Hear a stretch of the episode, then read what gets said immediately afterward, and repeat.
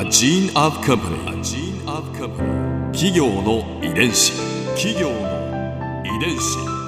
全国に546万社以上あるとされる日本の企業その企業の数だけ理念があり使命があり人間ドラマがありますこの番組ではさまざまな企業のトップや社員の方にお話を伺いながら成長する企業の DNA を解明していきます企業の遺伝子ナビゲーターは私千葉なクララとクオン株式会社代表の武田隆さんです。武田です。よろしくお願いします。今日は株式会社小杉湯取締役で小杉湯三代目平松祐介さんをお迎えしております。よろしくお願いいたします。よろしくお願いします。今回は現代の銭湯と小杉湯の成り立ちについて伺います小杉湯は皆さはい。んちょっと耳に馴染みがね、ないかもしれませんが株式会社というところから気になりますね、はい小杉湯って何だろうと思ってらっしゃる方も多いかと思いますが、はい。小杉湯は銭湯の会社、うん。そうですね。でよろしいですね。はい、そうですね。はい。東京はあ歩けばどこかに銭湯がありますよね。東京は今でもえっ、と東京都で550軒ぐらいの銭湯があるので、550、はい。大体東京都のマクドナルドとモスバーガーを足したぐらいの数なんですよ。えそんなにあるんですか？そうなんですよ。あでめちゃくちゃあるんですね。そうなんです。東京その、まあ、社用産業というイメージがすごく強いですけれども、うん。あの一番多かったのは前回の東京オリンピックの時で、うん。その時は約2700件ぐらい2007あったので、2700件って今の東京都のセブンイレブンの数と同じぐらいなんですよ、コンビニの数と同じぐらいあったってことですか？すごい。小杉湯は東京にある銭湯ですか？そうです、えー、と東京の JR の高円寺駅。あ。5分ぐらいの場所にありますね、うんその数ある550ある中で、はい。小杉湯ってどんな銭湯なんですか、あの銭湯としては本当に昭和8年うん。創業でして戦前ですね。そうですね。え今86年目にわあなるんですけれども。ー すごい。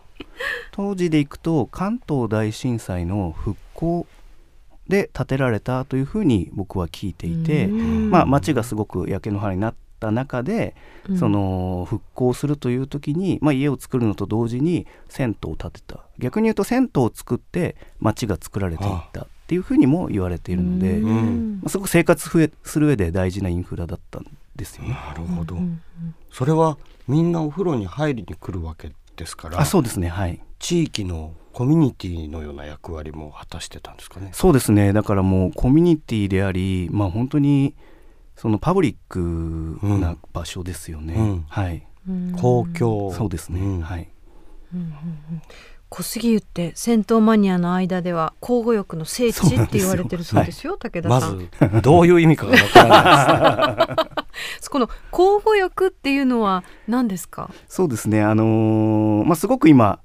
特に若い人だったりビジネスパーソンだったり、まあ、ベンチャーの経営者の方とかが交互浴だったりサウナにすごくハマっていっていてすごくブームになりつつあるんですけれども、おう。まあ、交互浴という入り方は熱いお風呂と水風呂を交互に入るので交互浴あ僕の入り方だ。あ本当ですか？はい。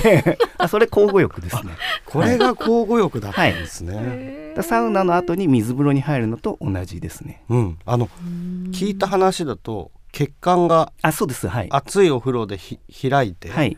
それが冷たいお水ではい狭くなってっていう、この運動が健康にいいって聞きましたけど、そうなんですよね。その自律神経を整えるという効果があると言われているので、うんその健康にもつながるというふうに言われていて、うん。まあ、特にあの現代においてはなんかこうピットインのような働きというか、うん。まあ、オンとオフを切り替えるうん。場所にもなっていてですね、メデだからィテーション。そうですね。はい。あのーだったりあのマインドフルネスとかうん。そういう効果に近いあ場所になってますね。なんかこう高尚な印象になってきました。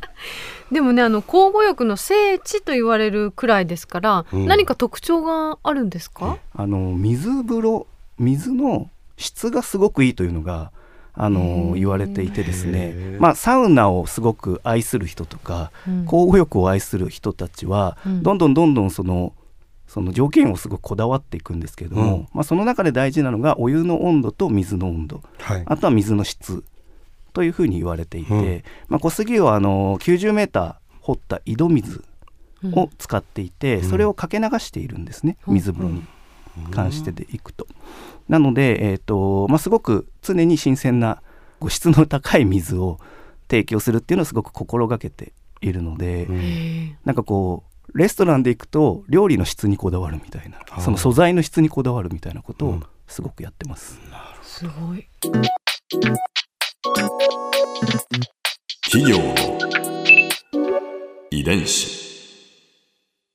ご年配の方とかは大丈夫なんですか？その交互浴って。あの入り方はいろいろございまして、はい。あのまあ、入り方もその初級編から上級編もっとマニアな人に対して宇宙編みたいなものを、うん。まあ店内にあの、宇宙ま 漫画漫画で書いて え？掲示しているんですけれどえも、えはい、もうなんか面白そうな銭湯だっていうのは分かりましたよね 今ので。そうですね。ちなみに宇宙宇宙的な交互浴っていうのはどんな入り方をするんですか、あの入り方は変わらないんですけれども、はい。要はそのマインドフルネスとか、はい。その瞑想に近いうん。ですね、うん。だからその本当に瞑想を極めた人たちが、うん。そのチャクラが開いたみたいなその状態を言われたりすると思うんですけど、うん。はそういう状態に近くなるそうですね。はい、銭湯で。そうなんです。だからそういうところなが実際その今の働き方とかにおいても、まあ、すごくやっぱりこうインターネットで情報過多で、SNS でコミュニケーションが複雑化している中で、うん。まあインターネットに接続されない空間、携帯を持ち込めないので、うんうんデジタルデトックスな空間としてうん機能しているので、うん。武田さん必要なんじゃないですいやか僕本当に大好きなんです。デジタルデトックス、はい。そうなんです。確かにこう水の中ではね携帯も使えませんし。そうなんですよね、だからすごく入ってる方たちの声を聞くとオンとオフを切り替えられるとか、うん。なんか頭とか思考に余白を作れるとかうんいう言い方をするので、まあ、うん現代においてすごくやっぱりこう肩になりやすい環境うん。うん。情報も含めてという環境の中で、まあ、自分の心と体を整えてうん。ちょっと思考に余白を作る。っていうような場所に今なってますね。うんうん。今ここに小杉湯さんのあの写真がはい。あるんですけど、結構歴史的な建物ですそうなんです。あのまあ、先ほど昭和8年創業というお話しさせていただいたんですけども当時の宮大工さんが関東大震災の復興のシンボルとして建ててくださっているというお話なので、あのまさに宮造り。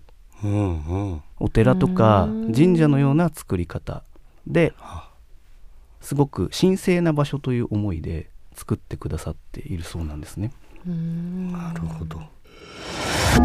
ここで Clara's viewpoint今回平松さんのお話の中で私が印象に残ったのは昔ながらの銭湯をイメージしていたんですがお話聞いてるとデジタルデトックスやピットインとか なんかこう全然イメージと違う新たな横文字がいっぱい出てきてこれから伺うお話がとっても楽しみになりました。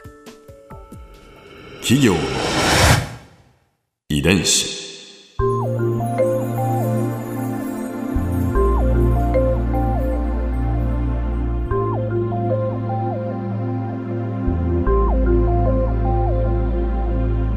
この番組はポッドキャストのほかスマートフォンタブレット向けアプリ JFN パークでも聞くことができます。お使いのアプリストアからダウンロードして企業の遺伝子のページにアクセスしてみてください。それでは来週もまたお会いしましょう。企業の遺伝子ナビゲーターは私千葉なクララとクオン株式会社代表の武田隆でした。